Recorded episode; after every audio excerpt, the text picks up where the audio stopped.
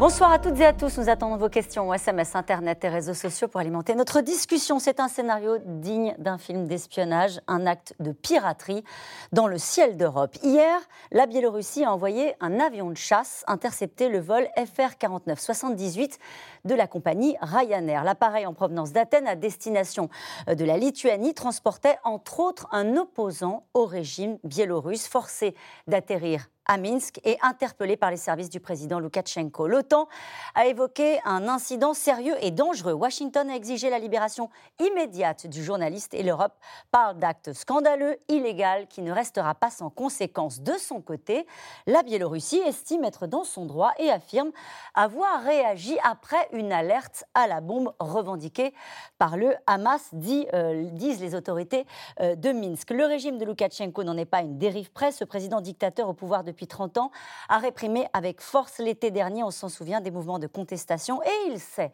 qu'il peut toujours compter sur la bienveillance de son puissant ami Poutine. Quand l'ami de Poutine pirate un avion de ligne, c'est le titre de cette émission. Avec nous pour en parler ce soir, Laure Mandeville, vous êtes grand reporter au Figaro. Citons votre article Une babouchka fait la leçon au pouvoir russe. Vous nous direz peut-être pourquoi tout à l'heure. Jean-Dominique Merchet, vous êtes journaliste à l'opinion, spécialiste des questions de défense et de diplomatie. Avec nous ce soir, Frédéric Ancel, euh, géopolitologue, maître de conférence à Sciences Po Paris, professeur à la Paris School of Business.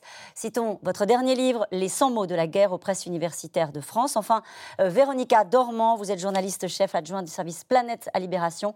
Euh, vous êtes spécialiste de la Russie. Je rappelle que vous étiez la correspondante à Moscou euh, pour votre journal. Bonsoir à tous les quatre. Merci de participer à ce C'est dans l'air en direct. Je commence avec vous, euh, Laure Mandeville. ces réactions depuis que j'en ai cité quelques-unes, hein, des Européens, des Américains. J'ajoute celle-ci du secrétaire d'État aux Affaires européennes, Clément Beaune, qui dit c'est un acte de piraterie d'État qui ne peut pas rester impuni. On a l'impression depuis hier que tout le monde est sidéré par ce qui s'est passé. Absolument, je crois qu'il y a, a une, sidération et aussi une exaspération, je pense, des Européens qui euh, ont le sentiment, à juste titre, qu'il euh, y a une espèce de, pagaille, euh, de chaos et de série finalement de ce que j'appelle les opérations spéciales qui sont menées à, aux frontières de l'Europe ou sur l'espace européen. Euh, Là, on est dans l'espace aérien européen. Dans l'espace euh, aérien, exactement, euh, soit par les Biélorusses aujourd'hui, mais il y a eu avant Poutine. Donc je crois qu'il y a une sorte d'effet cumulatif. Et c'est vrai qu'on est face à un, événement quand même qui est tout à fait, certains ont dit sans précédent, en tout cas assez rare. C'est-à-dire on a un État qui tout d'un coup décide d'intercepter un avion de, irlandais, enfin d'une compagnie irlandaise, qui est en en, train de se déplacer entre la Grèce et la, Lituanie. Et donc, tout d'un coup, euh, les, euh, Biélorusses décident, euh, font savoir qu'il y a une bombe qu'il pourrait y avoir une bombe dans cet avion et euh, envoie un, euh, chasseur bombardier MiG-29, euh, clairement avec une volonté d'intimidation, et les trafics aériens qui signalent qu'il faut dérouter l'appareil vers Minsk. Et donc l'avion n'a pas d'autre solution en réalité, alors qu'il allait sortir de l'espace aérien biélorusse, il était à la frontière avec la Lituanie.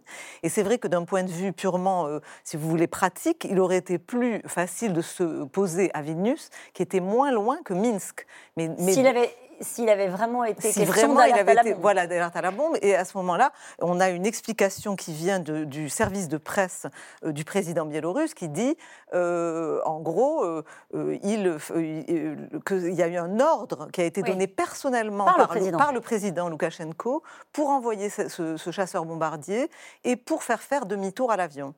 Donc voilà, donc, donc vous avez vraiment une opération d'intimidation avec euh, euh, la question se pose de la possible violation euh, de la Convention de Montréal à laquelle est partie la Biélorussie, si vous voulez. Et donc on est évidemment il va y avoir un débat sur, sur les aspects légaux en fait de, de, cette opération. Mais ce qui est clair, c'est que il y a une fuite en avant de ce régime qui est qui est prêt, si vous voulez, à, à, se mettre en, en bisbille avec l'Europe et à braver en fait euh, les foudres européennes, euh, simplement pour aller arrêter un, opposant qui a 26 ans Donc ça, montre aussi quand même la nervosité de ce régime qui est dans une spirale de, verrouillage et de répression euh, totale. Et tout à l'heure, on fera un peu connaissance hein, avec euh, Alexandre Loukachenko et avec le régime euh, qui est en vigueur en, Biélorussie. On dit que c'est la dernière dictature d'Europe. Véronica Dormant, sur ce qui s'est passé et sur cet état de sidération et les réactions des, des diplomaties occidentales qui étaient assez fermes. Je le disais, Washington exigeait la libération. Euh, ou encore euh, l'Europe qui a marqué plus que son agacement, sans doute une part d'inquiétude alors, les réactions sont toujours euh, très fermes et condamnent très fermement, et les inquiétudes sont toujours très fortes, mais ça ne suffit clairement pas. Ça veut dire que on voit depuis dix mois maintenant le régime biélorusse serrer les vis et réprimer tous, ces critiques et ses opposants. Euh, des sanctions ont déjà été, euh, des sanctions été prises. Ça, on va en euh, parler. Pardonnez-moi, Vérika Dormont. Je voudrais juste qu'on fasse le, un petit tour d'horizon sur ce qui s'est passé, avoir votre sentiment peut-être à vous en tant qu'observatrice. On va parler de, la Biélorussie, mais juste par voie, c'est vrai qu'on a vécu des choses et on, les commente régulièrement ici sur ce plateau de C'est dans l'air. On a l'impression qu'on monte chaque fois d'un cran. Pourquoi c'est fou ce qui s'est passé dans le ciel européen Ce qui est fou, ce qui est fou, c'est que jusqu'à présent, euh, les opposants à Loukachenko pouvaient se dire qu'ils pouvaient quitter la Biélorussie et se mettre à l'abri euh, en Europe, qui pouvaient se mettre à l'abri en Pologne, en Lituanie, et c'était effectivement le cas. Ils y étaient protégés, ils pouvaient continuer euh, à agir, ils pouvaient continuer à euh, ce, que, ce que faisait d'ailleurs un média comme Nexta, continuer à avoir une, une, incidence sur les choses qui se passaient. Depuis hier, on sait que c'est terminé, qu'ils ne sont en sécurité nulle part, ils ne sont même pas en sécurité dans les airs, dans un espace européen non commun qui n'appartient pas seulement à la Biélorussie.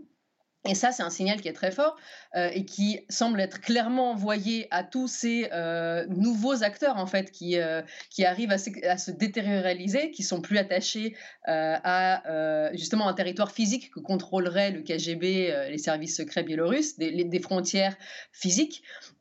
donc en fait, il n'y a, y a, plus d'impunité. Et ça, c'est le message très fort qu'on a découvert hier. Et c'est un peu la, la dernière, la dernière agression contre les journalistes parce que ça fait, euh, ils sont dans le giron du pouvoir depuis dix mois. C'est euh, Loukachenko a très bien compris que euh, les journalistes qui sont devenus des militants par la force des choses sont, sont, sont ses premiers ennemis en fait, ses premiers opposants.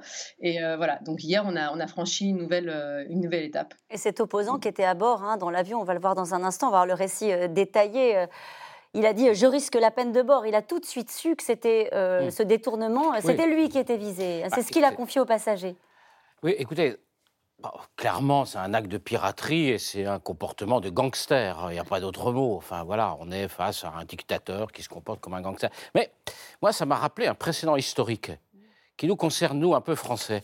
En 1956, il y a un avion qui décolle de Tunis pour, de, pardon, de Rabat pour aller à Tunis.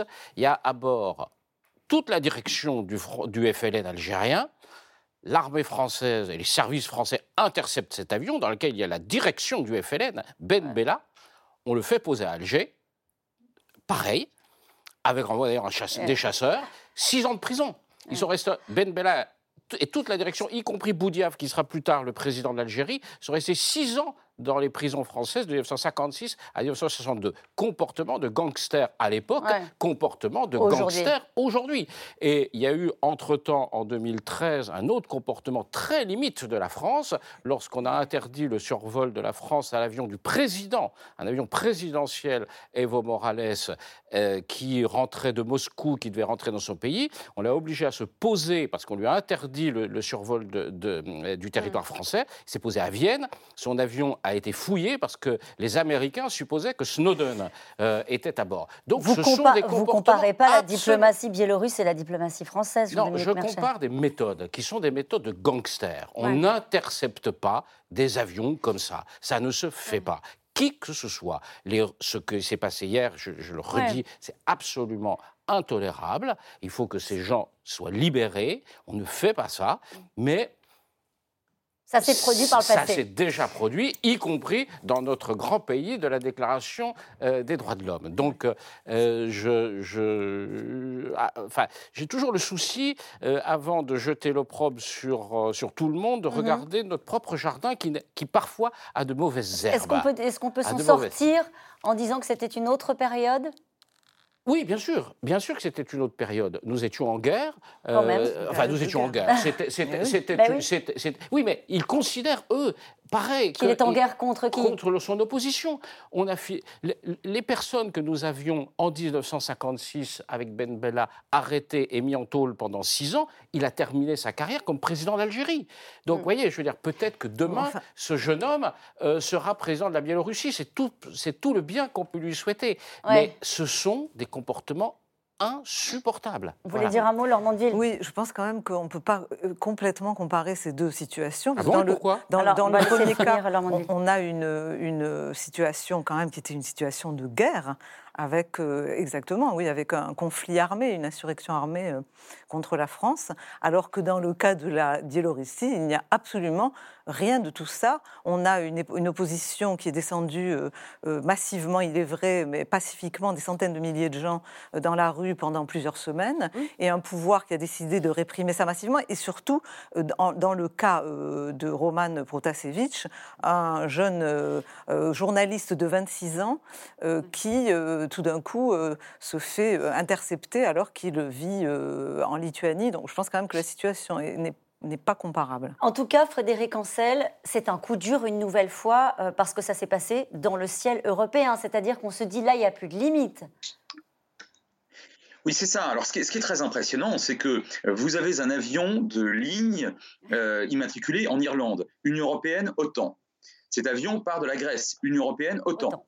Il se rend en Lituanie, Union européenne, OTAN. Et voilà un, homme d'État autoritaire qui est présent depuis à la tête de son pays depuis 1994 euh, de manière évidemment très très peu démocratique, qui euh, décide effectivement d'employer euh, la méthode forte. Hein, vous voyez, un, un chasseur bombardier pour intercepter un, avion de ligne, c'est quand même pas, c'est pas si fréquent que ça. Donc dans son espace aérien, c'est vrai, mais si vous voulez, pour défier à la fois l'Union européenne, qui est susceptible euh, d'imposer des sanctions potentiellement très lourdes hein, à, euh, à, ce, à ce pays économiquement fragile qu'est la Biélorussie, mais également vis-à-vis de l'OTAN, et là on est sur une alliance militaire extrêmement puissante, et eh bien pour que Loukachenko ait assumé, parce qu'il l'a pratiquement fait en réalité, hein, ce détournement d'avion, il faut qu'il ait l'appui, en tout cas la promesse de l'appui de Vladimir Poutine. Ce n'est pas possible de comprendre cette, ce coup de force, car il s'agit véritablement d'un coup de force face à l'Union européenne et, encore une fois, j'insiste, à, l'OTAN,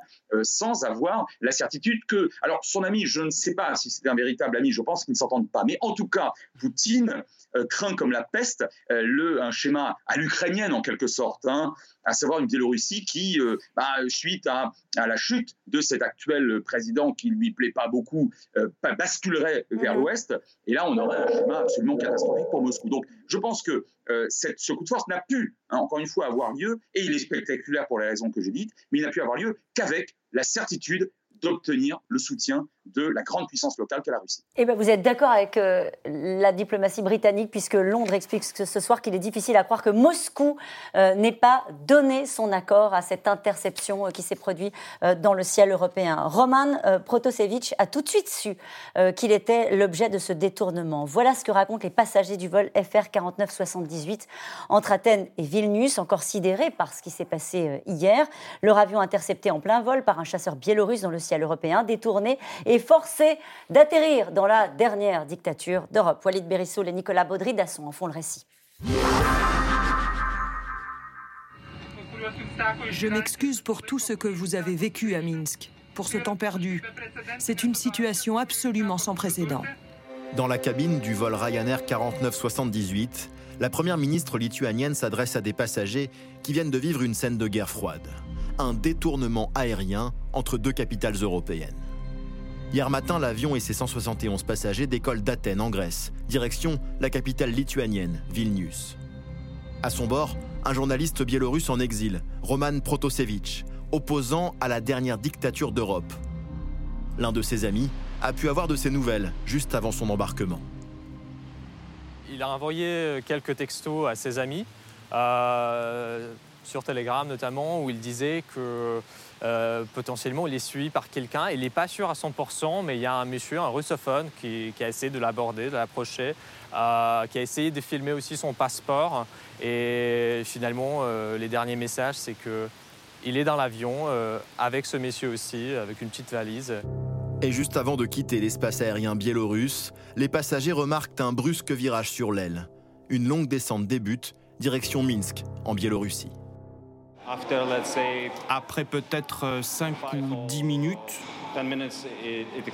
on nous a juste dit que nous allions devoir atterrir à Minsk pour des raisons techniques.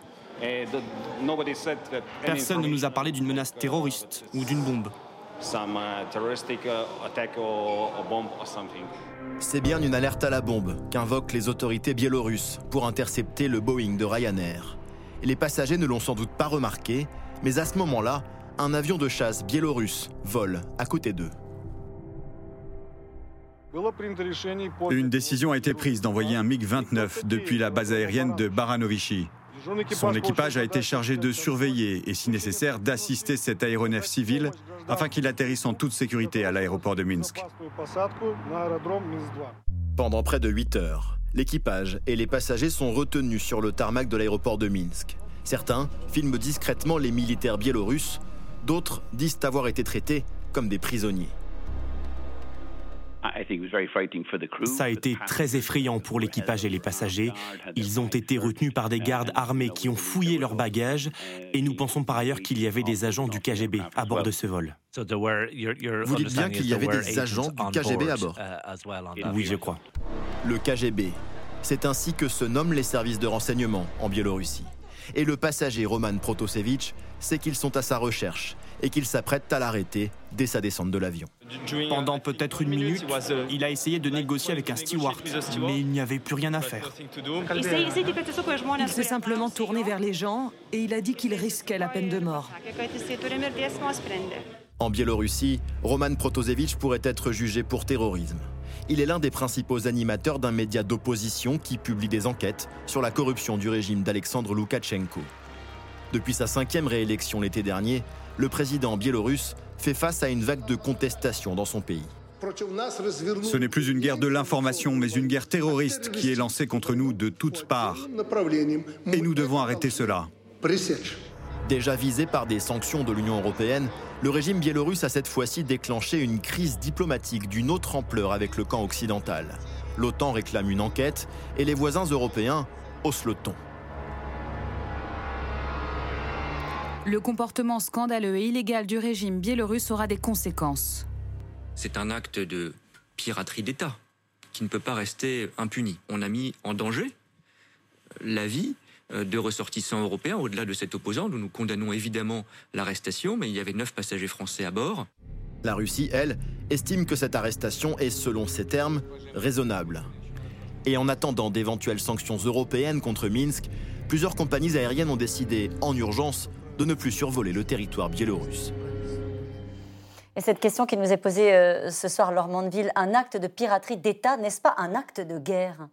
C'est vrai, c'est quoi la limite au fond? Oui, en fait, ben ça, on est, vous savez, dans le fameux thème qui avait été euh, mis en, euh, musique par le chef d'état-major des armées russes, qui s'appelle Gerasimov, et qui a, dans un texte qui est resté célèbre, a expliqué en fait que la guerre est la continuation de la politique, et la politique est la continuation de la guerre, et donc que tous les moyens sont bons pour euh, euh, qu'on doit utiliser la propagande, l'intimidation, les opérations spéciales.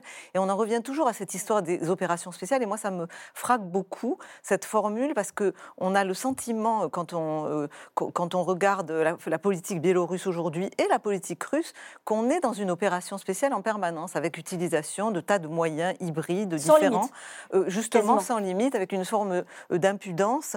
Et c'est vrai que été frappée en, que juste après euh, cette, euh, cet, épisode euh, surréaliste, vous avez une réaction quasi immédiate de la patronne de la chaîne Russia Today, mhm. qui est donc une chaîne qui est complètement, disons, aux ordres du pouvoir russe. Et elle a dit, elle a, elle a dit la chose suivante je n'aurais jamais pensé que je pourrais envier la Biélorussie. Mais alors, le père Loukachenko, il a, fait, il a, il a réalisé ce, cette, cette opération de, de, très belle manière. Et un autre, un autre journaliste a dit L'arrestation de Protasevich est un très beau travail, complexe, qui prolonge les plus belles traditions de l'art opérationnel du KGB soviétique. Donc ils ont applaudi donc ils ont applaudi euh, en disant euh, c'est une opération euh, du KGB et c'est vrai que le, Pourquoi ça vous surprend encore? Vous connaissez parfaitement ces sujets-là depuis si longtemps. Pourquoi ça vous surprend ça me encore? Ça me surprend parce que les Biélorusses jusqu'ici effectivement étaient quand même cantonnés à leur territoire. C'est-à-dire que les Européens étaient toujours très mal à l'aise avec les Biélorusses parce qu'il y avait cette logique du dictateur qui opprimait son, son, son, son pays, enfin l'opposition et de manière générale, où il n'y avait aucune liberté. Mais ça ne débordait pas. Alors qu'aujourd'hui, on a l'impression que la politique biélorusse et la géopolitique, comme c'est le cas en Russie, comme c'est le cas avec la Russie, débordent sur euh, ben, la sécurité des passagers euh, de l'aviation civile, le, la, Tchéquie, où on a vu une opération aussi spéciale euh, qui s'est produite, l'affaire Skripal, des assassinats d'opposants qu'on va chercher, par exemple tchétchènes à Berlin, qu'on va chercher à Donc, si vous voulez, c'est vrai qu'il y a quand même une impunité de tous ces actes. Il y a eu des sanctions, mais je pense que dans les milieux européens, on commence à se dire euh, on ne peut pas continuer comme ça. Il faut vraiment qu'on mette une forme de, de, coup d'arrêt, de pression, euh, euh, parce que ça devient quand même une forme de déstabilisation de, nos propres, de notre propre espace. Frédéric Ancel, on attend une réponse européenne. C'est-à-dire que je ne sais plus lequel d'entre vous disait, je crois que c'est Véronique Adormant qui disait tout à l'heure, oui, il y a toujours des réactions très véhémentes de la part des instances européennes, des ministres respectifs et des diplomaties de tous les pays membres de l'Union européenne. Mais en réalité, ça ne semble pas les arrêter, ni les Biélorusses, ni les Russes. Non, effectivement, et le problème est sempiternellement le même. Est-ce que oui ou non, l'Europe est géopolitique? Est-ce qu'elle veut l'être? Est-ce que l'Europe euh, accepte de, euh, de, remplir euh, le, son, son, rôle, enfin, ce qui pourrait, ce qui devrait être son rôle, à savoir celui d'une puissance globale Et qui dit puissance globale dit également puissance de coercition, c'est-à-dire pas seulement des carottes, mais aussi des bâtons de temps à autre. Alors, mais là, on a franchi une étape, Frédéric Ancel, sur ce cas précis. Vous avez le sentiment, vous, qu'on a franchi une étape J'en suis pas sûr. Alors, attendez, sur, le plan euh, euh, émotionnel d'une part, sur le plan du droit d'autre part, on peut toujours en discuter. Mais moi, je ne suis pas du tout certain qu'on ait franchi euh, une étape quant à, le, quant à la volonté ou à la capacité, encore une fois, de l'Union européenne d'agir fortement. Et j'ajoute un point, si vous permettez, dans la, ce qui est consubstantiel à la faiblesse européenne, c'est euh, ces divisions. Regardez à quel point, euh, sur chacun des conflits récemment, on a encore beaucoup parlé du Proche-Orient, mais même vis-à-vis de la Russie, mm. on a très régulièrement une véritable division avec une majorité des États européens favorables à des sanctions lorsqu'il y a, alors ici, annexion de la, la Crimée, euh, ailleurs, des, des, des malversations ou en tout cas des, euh, des, des, coups de gangster, comme le disait euh, euh Jean-Dominique Merchet tout à l'heure. Mais euh, là, en l'occurrence, par exemple, la Hongrie, mais on pourrait citer d'autres diplomaties relativement frileuses lorsqu'il s'agit de la Russie ou de la Biélorussie. On a déjà entendu la, la Hongrie dire, s'exprimer différemment de la majorité des États européens. Donc, si l'Europe n'est pas unie d'une part, et si d'autre part, elle n'est pas d'accord pour imposer à un pays qui n'est pas la Russie, la Biélorussie, c'est une petite puissance. Hein, à lui imposer des, euh, des, règles et des normes qui ne sont effectivement pas celles d'un État gangster, bah, on n'y arrivera pas et effectivement la Biélorussie continuera euh, à euh, ses, coups de force. Jean-Dominique le problème c'est qu'on parle de la Biélorussie, mais en réalité, on parle de la Russie, parce qu'il était question qu'il y ait des, des, Russes à bord de, de mmh. cet appareil, des membres des services. Alors, il y, a il y, a un épisode qui n'est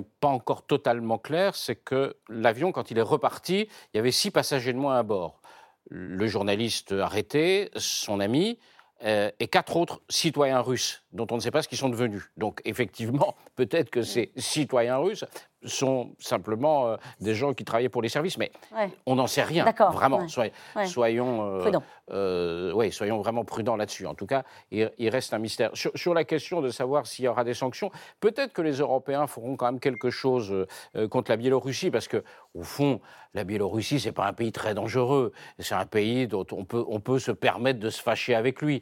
Euh, c'est pas.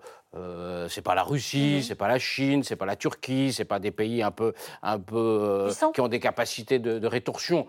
au fond, la Biélorussie, euh, ça mange pas de pain, donc on peut sanctionner un peu, pas trop, parce que on voudra sans doute pas non plus euh, trop fâcher les Russes, mais il n'est pas exclu quand même qu'il y ait deux, trois sanctions un peu symboliques, euh, qu'on ne laisse pas passer ça, parce que là, vraiment, si on laisse passer ça, c'est que la, la, porte est ouverte à toutes les fenêtres, comme certains Véronica, disaient. Véronica Dormand, euh, euh, des sanctions éventuellement contre, contre la Biélorussie. Il y en a déjà des sanctions européennes à l'encontre de la Biélorussie. Ce n'est pas un régime comme les autres. Non, c'est un régime qu'on appelle, mais c'est devenu presque un, surnom tendre, la dernière dictature d'Europe. Sauf que, euh, sauf que c'est devenu une dictature plutôt sanguinaire ces derniers temps. Euh, une grosse partie de, de, l'establishment politique, euh, de l'élite politique est déjà sous sanction en Biélorussie. Mais la, réalité, c'est que euh, ce que les Biélorusses ont compris très bien, parce que Loukachenko joue depuis des années entre l'Europe, entre l'Occident et Moscou, euh, donc sa fameuse parce qu'il a besoin des deux, il se présente à, la fois comme le tampon, le dernier obstacle, la dernière protection de la Russie face à l'avancée de l'OTAN, et en même temps, il a, il a, il a besoin de, voilà, il est, en Europe, il maintient ses relations avec les Européens, c'est qu'il est dans cette impunité, comme les Russes l'ont compris aussi, et qu'en fait, les Européens ne feront rien. les Européens s'énerveront, les Européens euh, et, les, Américains aussi euh, publieront des communiqués, feront des déclarations, mais que ce soit dans le cas euh, de l'empoisonnement des Skripal en Angleterre, que ce soit dans le cas de l'empoisonnement de Navalny, d'Alexei Navalny qui, ensuite, qui a été soigné en Allemagne. maintenant, donc, cet avion, qui est un avion européen euh, détourné aussi dans le, dans le ciel européen. Euh, je pense que les, le, Loukachenko et son régime, en tout cas, ont très bien compris qu'on peut aller assez loin, en fait, on peut faire des trucs énormes et que ça passe. C'est ça le problème. C'est exactement ce que vous nous disiez euh, tout à l'heure, euh, Laure Mandeville, et que ça passe. Que va devenir cet opposant? Est-ce qu'il aura le même sort que Alexei Navalny? Oui, ben alors justement, euh, il y, a une vraie inquiétude pour cet opposant, Roman Protasevich, qui est donc ce jeune journaliste, militaire, enfin activiste aussi, qui a été l'un des fondateurs d'une chaîne en fait euh, en ligne qui a permis d'alimenter euh, l'information sur le grand mouvement de mobilisation biélorusse.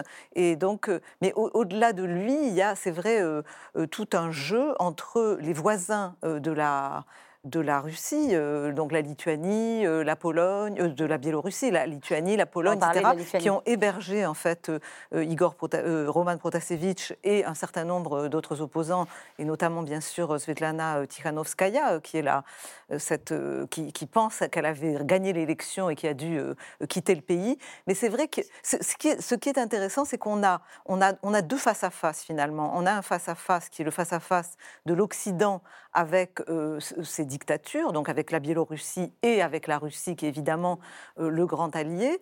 Et, c'est vrai, que, comme l'avait dit, Véronique, jusqu'à jusqu'à un certain, jusqu'à cette fameuse, euh, si vous voulez, ce gigantesque printemps biélorusse, vous aviez euh, un, un Loukachenko qui jouait d'une manière assez plus, beaucoup plus subtile si tant est qu'il puisse être subtil, entre l'Occident et la Russie. Et il avait établi des relations assez pragmatiques euh, avec la Lituanie, euh, il leur donnait, euh, ils échangeaient de l'énergie, il y avait des relations. Et puis, quand il y a eu ce mouvement, il a été tellement traumatisé, c'est-à-dire ça a été tout d'un coup le régime aux abois. Il a, il a, il a, on peut peut-être faire un petit rappel euh, historique sur ce qui s'est passé. Ça s'appelait la révolution des pantoufles, c'est ça? Alors, euh, c'est celle-là, je crois, ou c'est une autre Arrêtez-moi si je me trompe. En tout cas, c'était un grand mouvement, un grand mouvement de contestation cet été. Oui, de cet été où il y a eu tout d'un coup, effectivement, il y a eu des élections et là, les fraudes ont été tellement, euh, comment dire, inacceptables, tellement elles étaient grossières, qu'il y a eu ce mouvement de bascule qu'on voit chez les peuples. moi, que j'ai couvert en 89, que j'ai vu pendant la Révolution orange, où tout d'un coup, vous sentez que le peuple n'en peut plus et que face à une dictature, il se lève et il décide que ça suffit. Et vous avez ces centaines de milliers de gens qui ont commencé à, se mobiliser à travers le pays. Vous avez eu des usines qui se sont mises en grève. Il y a eu un printemps extraordinaire. Et je pense que Lukashenko a vraiment cru qu'il allait perdre le pouvoir. Et il est parti à Moscou, euh, euh, je dirais, d'une certaine manière. Euh, piteusement, parce que jusqu'à présent, il avait tenu tête au Kremlin et il est parti se faire la génuflexion à Sochi chez Poutine pour demander son, son appui. Et, depuis, il est aligné avec Poutine contre son opinion et contre l'Occident. Jean-Dominique Merchet, pourquoi est-ce qu'on dit dictature, dernière dictature d'Europe avec, vous le disiez, je ne sais plus quelle l'expression que vous avez utilisée, mais il y a une réalité derrière de ce régime ah biélorusse. En fait, c'est à la fois la dernière dictature et on a beaucoup décrit la Biélorussie comme étant un dinosaure soviétique. C'est-à-dire qu'au fond, c'est resté un système soviétique dans, sa symbolique, euh, dans son vocabulaire, alors que la société elle, a beaucoup bougé. En tout cas, une grande partie de la société s'est occidentale, s'est modernisée, on va dire. Ils ne sont pas anti-russes. Attention, contrairement aux, Ukrainiens, par exemple, la population biélorusse n'est pas anti-russe. Même l'opposition n'a jamais été très hostile euh, à la Russie en disant on veut s'en éloigner. C'est pas du tout les Polonais ou c'est pas du tout les Baltes. anti-Loukachenko. Ils sont anti-Loukachenko parce qu'ils disent c'est, pas possible d'avoir ce régime euh, de dinosaures au fond, de dinosaures. sanguinaires. je sais plus. Je crois que c'est Véronica Dormand qui a utilisé euh, ce mot-là parce que ces, mobilisations-là, elles ont été réprimées bien sûr, une grande violence. Elles, ont été elles ont été réprimées. Et le régime a réussi à se maintenir parce qu'il a conservé le contrôle de son appareil de sécurité, euh, l'armée, la police, et sans doute aussi parce qu'il continue à avoir une certaine base sociale dans le pays, notamment dans les industries d'État, notamment dans l'agriculture, avec un système encore de quasiment de colcose à la soviétique. Donc il y a des tas de gens qui en plus, c'est des pays vieillissants, mm. euh, comme beaucoup. Donc, il y a des tas de gens qui ne veulent pas de désordre. Donc, il, a sans doute. Il, il, a sauvé, il, il, a sauvé son pouvoir. Il est allé se réfugier dans les bras de Poutine, clairement. Alors que il était, alors que, alors, Poutine, alors les, Russes, les, Russes, ne l'aiment pas beaucoup. Parce que, en fait, les Russes, depuis, euh, depuis 20 ans ou 25 ans, les oligarques russes aimeraient racheter les entreprises d'État qui restent des entreprises publiques biélorusses. Et lui est un nationaliste d'une certaine manière. Donc, il, maintient euh, les oligarques russes euh, à, l'écart. Et, et, donc, Poutine aussi. Et donc là, évidemment, il, va être obligé de céder. Il va être obligé, s'il veut maintenir son pouvoir, il va être obligé de céder à la Russie. Euh, et notamment ces entreprises euh, sur lesquelles, effectivement, les oligarques russes, eux, euh, visent. Parce que là, il va avoir un coup besoin d'un coup de main de Vladimir Poutine, ah ben, là, dans les, dans les jours qui viennent. Oui, oui. Honnêtement, l'analyse que tout le monde fait, c'est que s'il a pu faire ça, c'est qu'il avait sans doute au moins l'assurance qu'il serait couvert. Bon, en tout cas, ils l'ont été. Vous nous avez cité la réaction de RT, mais euh, Lavrov, hein, euh, hum. euh, Sergei hum. Lavrov a estimé qu'il avait jugé raisonnable la décision prise par les Biélorusses en disant qu'il faut garder son sang-froid. Ils ont bien fait de détourner cet avion s'il était menacé d'une attaque, visiblement. C'est ce qu'avaient dit les autorités russes. Frédéric Ancel, votre avis sur ce régime biélorusse avec lequel, c'est vrai, on n'en parle pas tous les quatre matins non plus dans les médias français, d'Alexandre Loukachenko. Qu'est-ce qu'on peut, on peut dire de lui la façon dont il se maintient au pouvoir et, des, des, armes qu'il utilise, y compris parfois contre son peuple. Oui, c'est ça. Alors, c'est vrai que c'est un régime euh, autoritaire, voire très autoritaire, sauf pour ceux qui ne réclament rien, qui se taisent et qui politiquement laissent Loukachenko, qui est là comme depuis 1994, hein, euh, faire, euh, faire ses affaires en quelque sorte. Et, il est vrai que, et Jean-Louis Merchel l'a rappelé, que sur le plan social, sur le plan industriel aussi. Il existe encore une industrie euh, à la, soviétique en Biélorussie.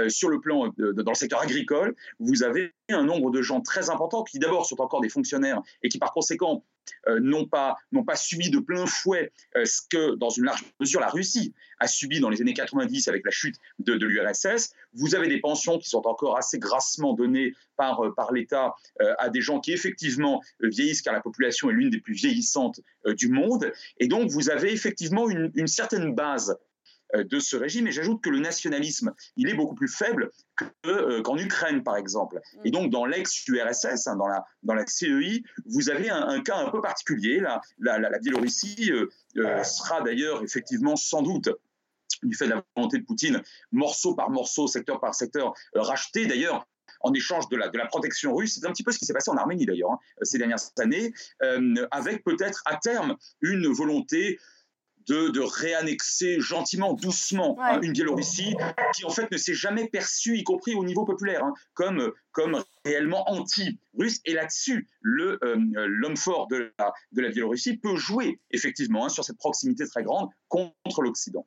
Vous voulez dire un mot, Laure oui, avant d'aller au deuxième reportage? euh, Moi, je suis complètement d'accord avec ce qui a été dit, mais je crois qu'il ne faut pas oublier aussi le rôle des, de l'appareil de sécurité. C'est-à-dire qu'aujourd'hui, au fond, euh, Loukachenko, il, il s'appuie essentiellement sur l'appareil répressif, c'est-à-dire le ministère de l'Intérieur, euh, qui a été d'une brutalité extrême pour réprimer ces milliers de manifestants, pour couper les têtes, enfin, mettre en prison tous les meneurs, toute l'opposition politique est en prison. C'est pour ça qu'on s'en prend maintenant aux journalistes, qui reste plus qu'eux. Et euh, c'est assez frappant de voir que finalement, il y a eu une hésitation. Certains, il y a eu des rumeurs euh, cet été qui disaient qu'au sein des forces de sécurité, il commençait à y avoir des possibles, justement, euh, fractures. Certains généraux commençant à dire que ça suffisait, on allait contre le peuple. vous... vous savez, dans ces moments, c'est toujours l'hésitation. Le plus important, c'est que fera l'armée, que font les forces de sécurité, est-ce qu'elles basculent ou non quand vous avez ces mouvements populaires aussi massifs? Et en fait, ça m'a beaucoup frappé que j'ai vu qu'il y a quelques jours, il y a Nikolai Karpenkov, qui est le vice-ministre de l'Intérieur, qui a quand même dit, euh, de Biélorussie, qui a dit on se battra comme le faisait Israël avec leurs terroristes, on va les intercepter, les nettoyer, et ça rendra le monde plus, plus euh, euh, apaisé. Donc c'est vraiment une idée. Il est considéré comme un terroriste, ce journaliste aujourd'hui. Il est sur la liste des terroristes depuis le mois de novembre. Et c'est pour ça qu'il risque 10 à 12 ans de prison. Il dit euh, Je serai condamné à mort. Hein. C'est ce qu'il a dit euh, lorsqu'il était euh, visiblement. Et un opposant vient de périr. Hein. Vient de mourir. Un, opposant vient de mourir il y a quelques jours. on a dit qu'il était mort d'une crise cardiaque. On a des nouvelles d'ailleurs de Navalny?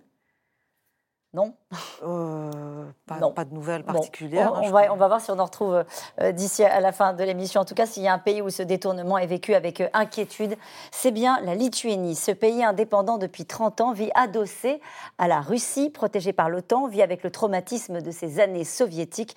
Barbara Steck et Arnaud Fora se sont rendus à Vilnius, dans un pays qui se prépare aux assauts et aux agressions de son encombrant voisin.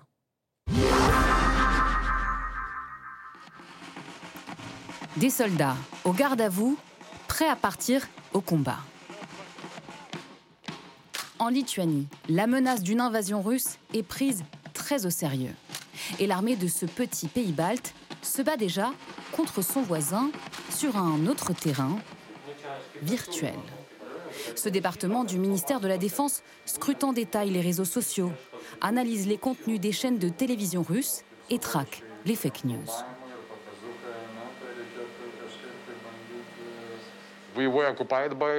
Nous avons été occupés par l'Union soviétique, donc nous savons comment cela fonctionne de l'intérieur. Du temps de l'Union soviétique, tout n'était que propagande et désinformation. Rien n'était réel, aucune histoire. Par exemple, sur ce site, on peut lire que des tanks allemands sont entrés dans un cimetière juif et ont détruit des stèles. Ça, c'est une fausse photo avec des tanks, les sépultures.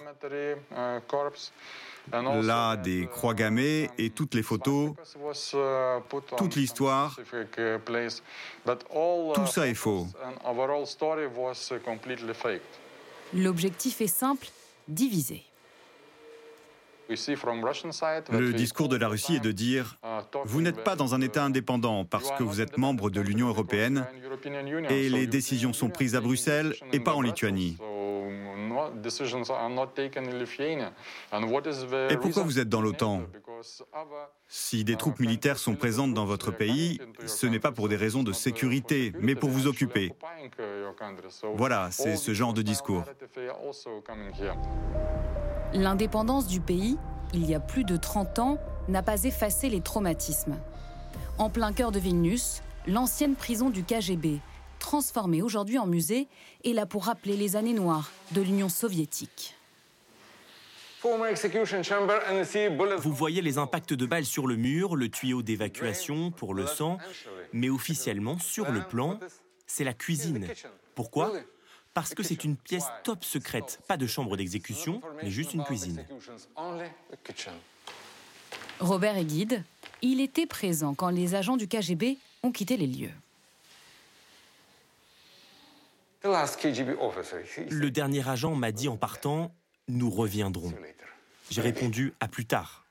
On ne peut jamais dire jamais. Aujourd'hui, la situation. dans le monde est difficile. La Russie, le Bélarus sont des voisins armés. Alors nous avons l'aide de l'OTAN,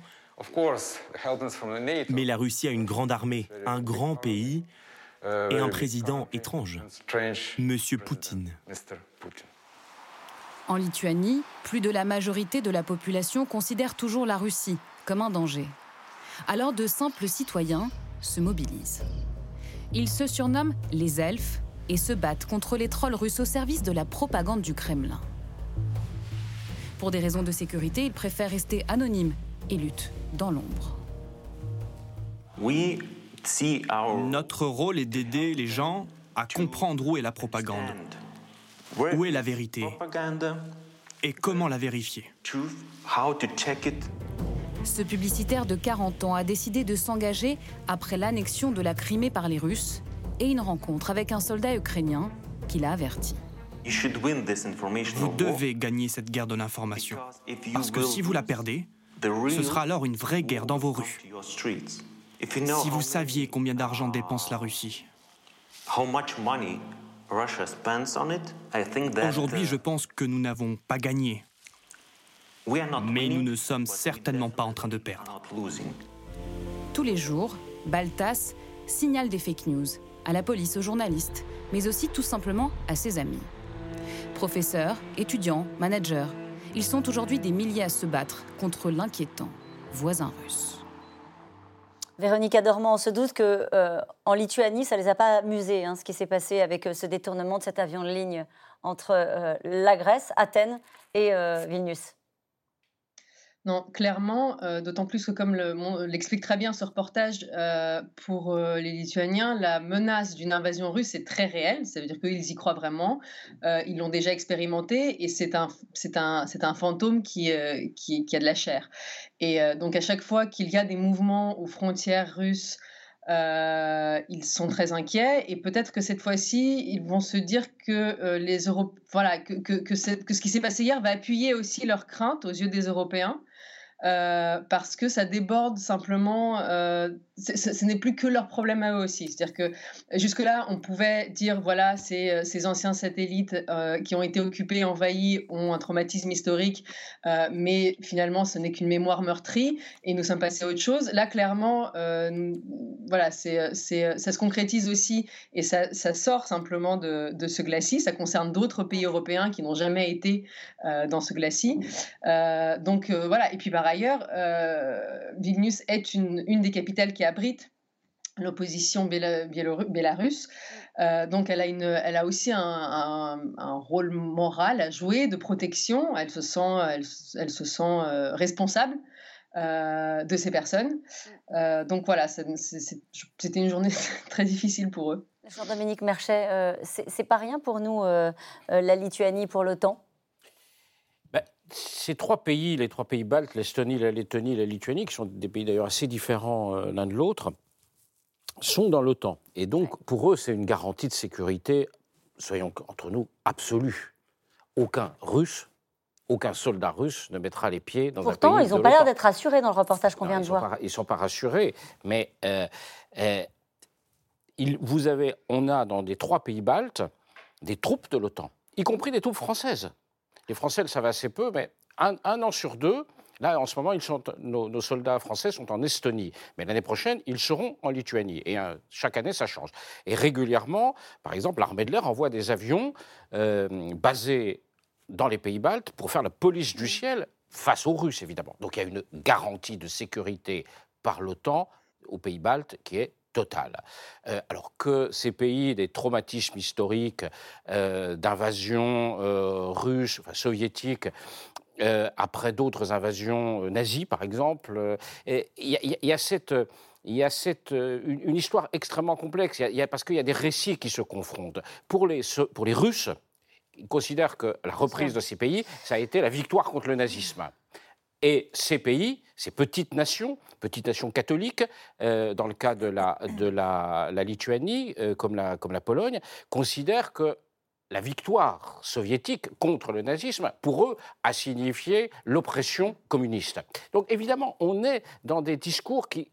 Personne n'arrive à se mettre d'accord.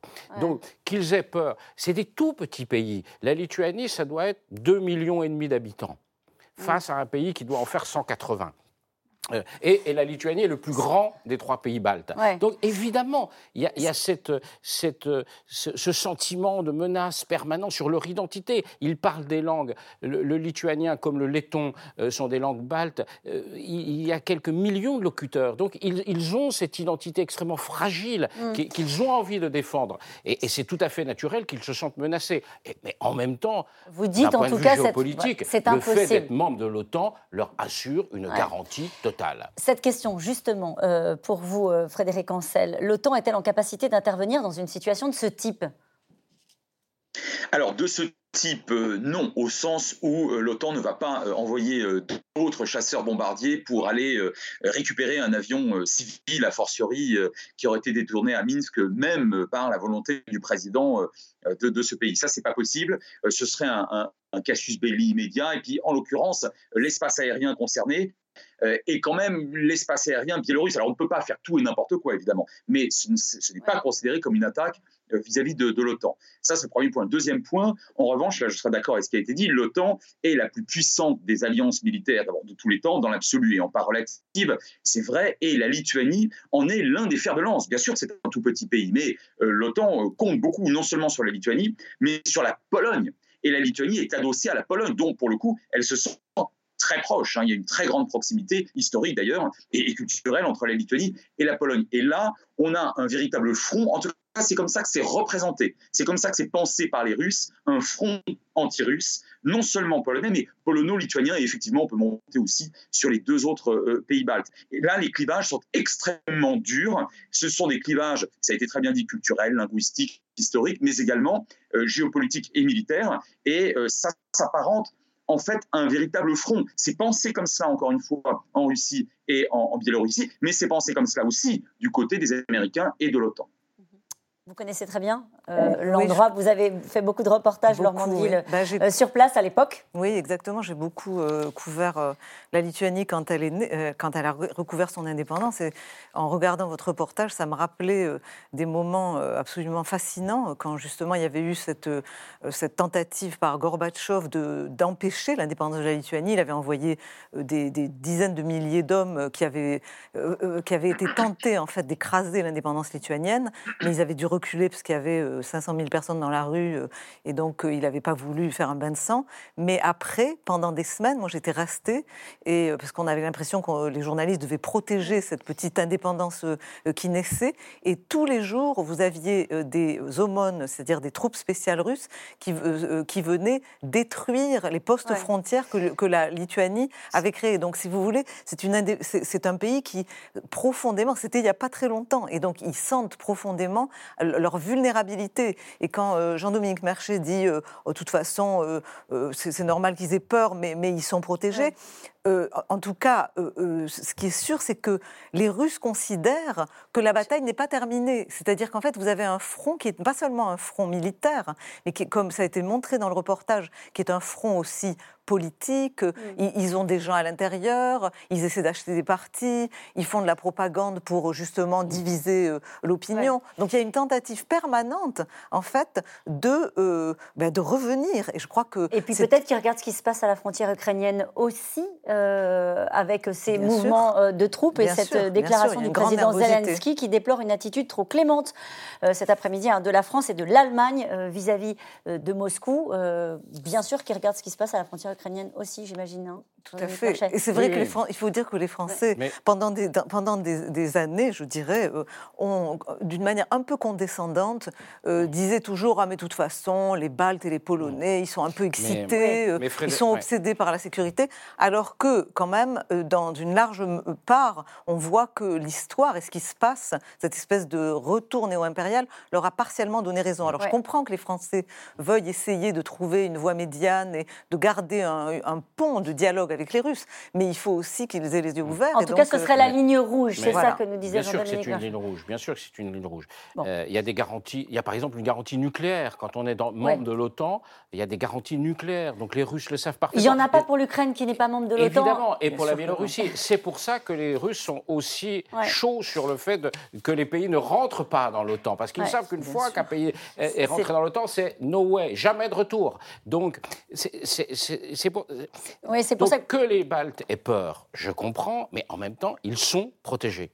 C'est dit. Alexandre Loukachenko en Biélorussie fait partie en tout cas de la liste des amis infréquentables de Vladimir Poutine. Le tsar n'est pas très regardant euh, sur les pratiques de certains leaders qu'il a pris sous son aile, comme Kadyrov, Orban, Bachar al-Assad, des leaders qui tiennent leur pays d'une main de fer, Paul-Rémy Berjavel et Benoît Thébault.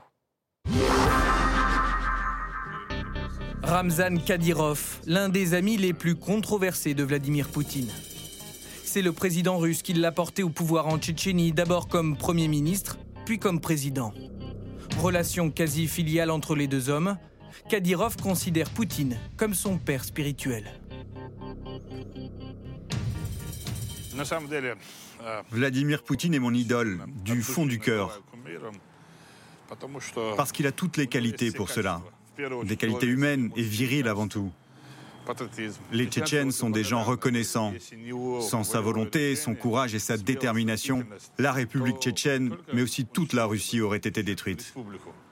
Celui qui se considère comme le fantassin de Poutine se met régulièrement en scène, cultivant le culte de sa personnalité. Et depuis son arrivée au pouvoir il y a 14 ans, il impose la terreur. Ses propos à l'égard des homosexuels ont choqué à plusieurs reprises, comme ici à la télévision canadienne.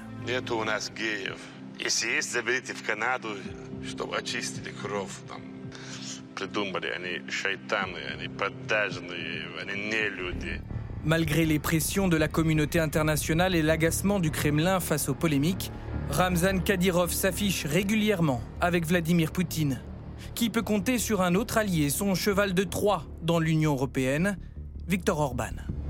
Admirateur déclaré de Vladimir Poutine, les deux hommes se rencontrent quasiment une fois par an depuis 2010. La Hongrie est membre de l'OTAN et de l'Union européenne, et le restera. Mais cela n'exclut pas que sur certaines questions, nous nous engageons dans une coopération avec la Russie. C'est ce que nous nous efforçons de faire et ce que nous continuerons de faire. Viktor Orban, l'homme du mur anti-migrants bâti à la frontière de l'espace Schengen, Durant la crise migratoire il y a six ans, il avait pu exprimer son désamour pour l'Union européenne. À Bruxelles, il y a des milliers d'activistes sous influence des politiciens, des bureaucrates qui cherchent à faire de l'immigration un droit humain fondamental. C'est pourquoi ils veulent nous empêcher de décider qui nous acceptons ou non. Depuis, Viktor Orban n'est d'accord avec l'Union européenne sur presque rien. La Hongrie, au contraire, s'ouvre à l'Est et à la Russie. Accord gazier, financement d'une centrale nucléaire, utilisation du vaccin russe. La Hongrie est le seul État de l'Union à administrer Sputnik V. Comme un autre pays proche de la Russie, la Syrie de Bachar al-Assad. Le chef d'État syrien ne doit son salut qu'au président russe. Une fois encore, je vous remercie et le peuple syrien remercie le peuple russe pour ce qu'il a fait pour la paix dans notre pays. Nous sommes convaincus que nous vaincrons le terrorisme et que nous reconstruirons notre pays économiquement, politiquement et culturellement. Dans ce pays où la guerre a fait plus de 380 000 morts, dont une grande partie de civils, l'intervention militaire russe aux côtés du régime a changé le cours du conflit. Alors que la communauté internationale condamne le dictateur syrien, Poutine, lui, continue de le soutenir. Il est même devenu le maître du jeu après la guerre. Depuis, c'est lui qui dicte l'ordre du jour. À ce stade, la tâche de redressement post-conflit en Syrie est d'une importance fondamentale, notamment ce qui concerne le retour des réfugiés syriens et des personnes déplacées à l'intérieur du pays. Vladimir Poutine va pouvoir compter sur son allié pendant un moment. En Syrie, l'élection présidentielle se tient dans deux jours. Un événement sans grand suspense. La réélection de Bachar al-Assad ne fait aucun doute. Votre réaction, Frédéric Ancel, à cette galerie de portraits? Oui, alors écoutez, deux choses. D'abord, euh, on n'a pas été exempts nous-mêmes, hein, en Occident et en France en particulier, euh, notamment dans les années 70, un peu moins depuis, mais bon, d'amitié douteuse. Hein, je, vous, vous, ferai grâce de Bokassa Ier et de Saddam Hussein, euh, bon, et, d'autres personnalités quand même extraordinairement problématiques. Bon, alors on le fait moins maintenant. par ailleurs, je ne suis pas tout à fait convaincu que Vladimir Poutine cherche spécifiquement à s'allier à des gens extraordinairement brutaux. Il se trouve que sur cette galerie très bien établie, d'ailleurs tout à fait authentique, on, a, on a des gens qui ne sont pas des, des grands démocrates, encore que d'ailleurs, je rappelle que M. Orban a été élu hein, démocratiquement, et cela à plusieurs reprises, hein, ce qui n'est pas le cas évidemment du, criminel Bachar al-Assad.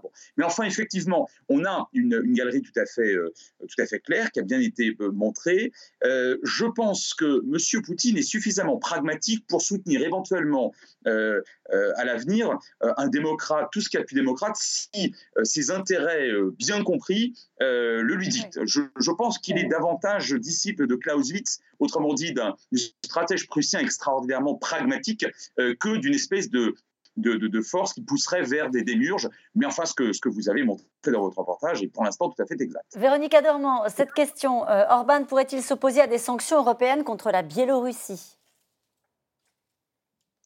Euh, il pourrait, mais je, je botte en touche. C'est vrai? Vous bottez en touche, euh, Jean-Dominique Merchet? Vous nous disiez pendant le reportage, la différence, c'était un membre de l'OTAN.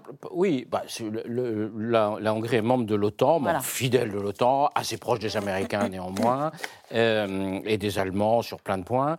C'est pas non plus une marionnette de Poutine, euh, Orban. Hein, faut pas. Un allié, un ami, oui, pas tant que ça. non, mais il, a quelque chose. Il a l'affaire ukrainienne, parce que il, les, les Hongrois n'aiment pas les Ukrainiens parce qu'il y a une minorité hongroise en Ukraine et qu'il considère que les nationalistes ukrainiens au pouvoir oppriment cette minorité hongroise, notamment en termes linguistiques. Donc c'est une crispation locale, comme il y en a plein dans cette région du monde, avec des minorités entremêlées. Voilà. Non, donc on peut imaginer, mais euh, oui, mais Poutine, c'est aussi, par exemple, euh, sur un autre conflit, euh, l'homme qui, qui était le soutien, et qui reste le soutien, par exemple, de l'Arménie euh, dans le conflit euh, caucasien avec l'Azerbaïdjan. Euh, c'est quand même le, grand allié de l'Arménie outre la France, mais ça pèse moins, c'est quand même la Russie. Et je crois que beaucoup de gens dans ce pays, en France en tout cas, aiment l'Arménie et sont mmh. plutôt proches de l'Arménie. S'il avait pas, sur Erdogan, du coup, alors? S'il n'y avait pas... Bon, Erdogan, il est... c'est un grand rival. C'est un grand rival de Poutine. Un jour, un jour allié, le lendemain, le lendemain ennemi. Ils, sont, ils, jouent dans la même catégorie. ils ne font pas de sentiments, quoi. ils s'affrontent, et puis ils se mettent d'accord, et puis ils s'affrontent, ils se remettent d'accord, un peu partout ils se cherchent comme ça. mais mais euh, oui, mais euh, Frédéric a raison. Il y a, il y a, ils utilisent, ils utilisent ce qu'ils ont. Au Venezuela, ils soutenaient Maduro, ils soutenaient cette espèce de dictateur, enfin, président d'opérette euh, et dictateur assez, assez stupide. Mais je vais avoir beaucoup d'ennemis, je crois. Mais, mais, c'est pas grave. Êtes habitué, J'en ai déjà. Hein. Et voilà, ils, ils, font des choses comme ça, ce qui n'est pas, c'est pas terrible, quoi. On va vous poser des questions, vous allez voir. Questions des téléspectateurs ce soir? Alors, qui est Roman euh, Protasevich? Que lui reproche-t-on précisément et que lui reproche en particulier Lukashenko? Alors, en fait, c'est le, fondateur d'une chaîne. Euh, euh, qui s'appelle Nexta et qui a été en fait un, relais qui était installé sur une sorte de, chaîne installée sur Telegram euh, et qui a permis en fait d'être une, formidable force d'information, puisqu'ils ils ont réussi à, aujourd'hui ce canal d'information dispose de 1,5 million euh, de gens qui l'écoutent et ils ont joué un rôle très important pendant ce fameux mouvement de cet été de mobilisation populaire où ils euh, aidaient même à l'organisation des manifestations, informer les gens où se tenaient les, les meetings, etc., etc. Donc c'est pour cela ils, ils se sont maintenant exportés cette chaîne en en, Pologne, ils sont à Varsovie, et euh, Protasevich était l'un des fondateurs. Aujourd'hui, il a quitté d'ailleurs la mmh. chaîne et il est dans un think tank euh, d'opposition biélorusse qui est basé à Vilnius. La présence d'agents du KGB dans l'avion a-t-elle été confirmée, Jean-Dominique Merchet? Non, non. Toujours pas euh, Non, enfin, à ma connaissance, non. Mais Elle le saura peut-être jamais. Euh, hein